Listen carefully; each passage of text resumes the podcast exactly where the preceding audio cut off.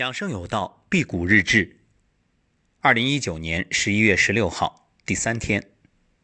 今天的数据：高压一百零三，低压七十七，心率八十九，体重八十一点三，体温三十六点三，血糖四点四。与昨日相比，均有明显下降。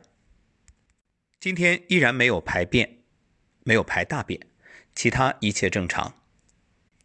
没有饥饿感，内心安然。今天特别想和大家分享的一点呢，就是如果没有笃定的信任，全然的投入，劝你不要辟谷。哎，那有的伙伴会说，不是说辟谷好吗？怎么又劝我们不要辟谷？因为辟谷啊，它信念很重要，就是你内心的这种信任，你相信它会带来好的结果。那肯定让你身心都得以清理，特别舒服，而且即使过程当中有这种气冲病灶、指标的不良变化，你也不用担心，也不会担心，因为相信结果，一切就只是过程。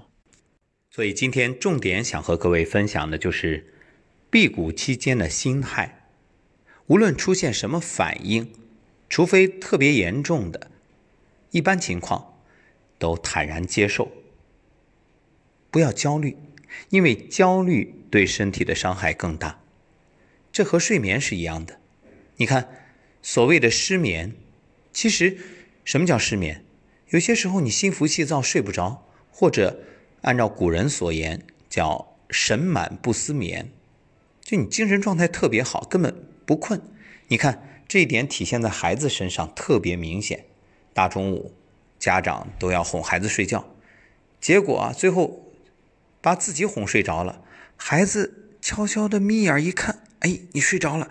他蹑手蹑脚的走出房门，跑到大太阳下边玩，满头大汗，不觉着热。为什么？经络通，气血足，他根本不想睡，也不需要睡，而且怎么跑，怎么跳，怎么消耗，没事儿。人比人气死人啊！你跟孩子都没法比，所以说回到失眠这件事儿，失眠本身不可怕，那怕什么呢？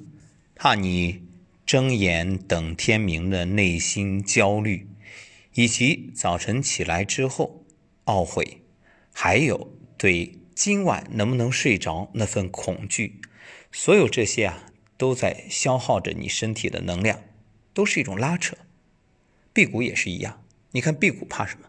辟谷怕的就是身边人给你各种劝解，来吃一口吧，那不吃哪行啊？人是铁，饭是钢，一顿不吃饿得慌啊！吃啊，甚至以各种手段要挟逼迫，你不吃，你不吃，我就我也不吃啊！或者你说父母把饭给你做好端到眼前，不吃不吃他都不走，甚至种种哀求，你怎么办呢？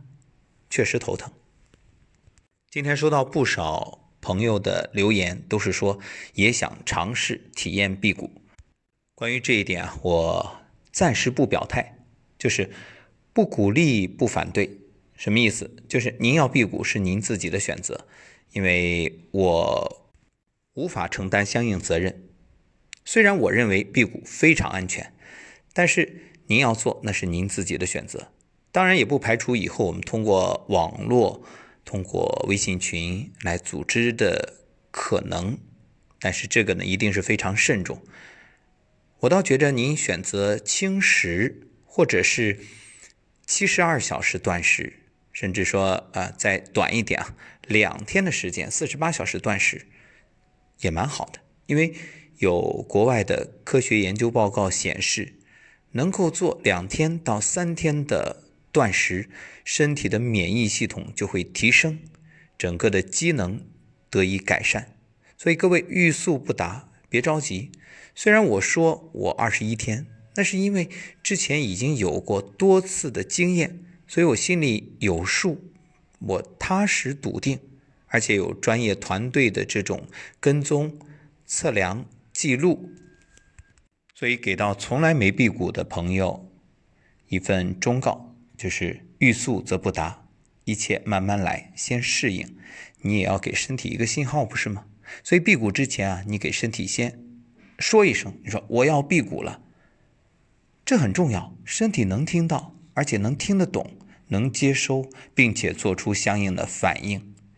这像什么呢？咱们举个反向的例子，比如望梅止渴，你一想那个酸梅啊，口中就有唾液；再比如你闻到香味儿，肚子就咕咕叫；甚至听某人说某个菜，你就忍不住啊口水直流，这都是一种信号的作用。所以，当我们给身体说我要辟谷了，身体就自动会关闭一些功能，这样呢，你就不会觉着饥饿难耐了。另外，辟谷期间可以选择站桩，这个并不影响，不是说辟谷就完全静在那儿一动不动。那今天上午我还专程主持了一个活动，虽然活动时间不长，也就二十多分钟吧，但是因为是户外，所以啊，要让声音贯穿全场，也就是 hold 得住，还是很费气力的。当然，在整个辟谷期间，嗯，这种情况极少，我还是以静养为主。但是想告诉各位的是，那站桩可以养你的精气神，这个完全没问题。好，辟谷第三天，感觉很棒，与你分享。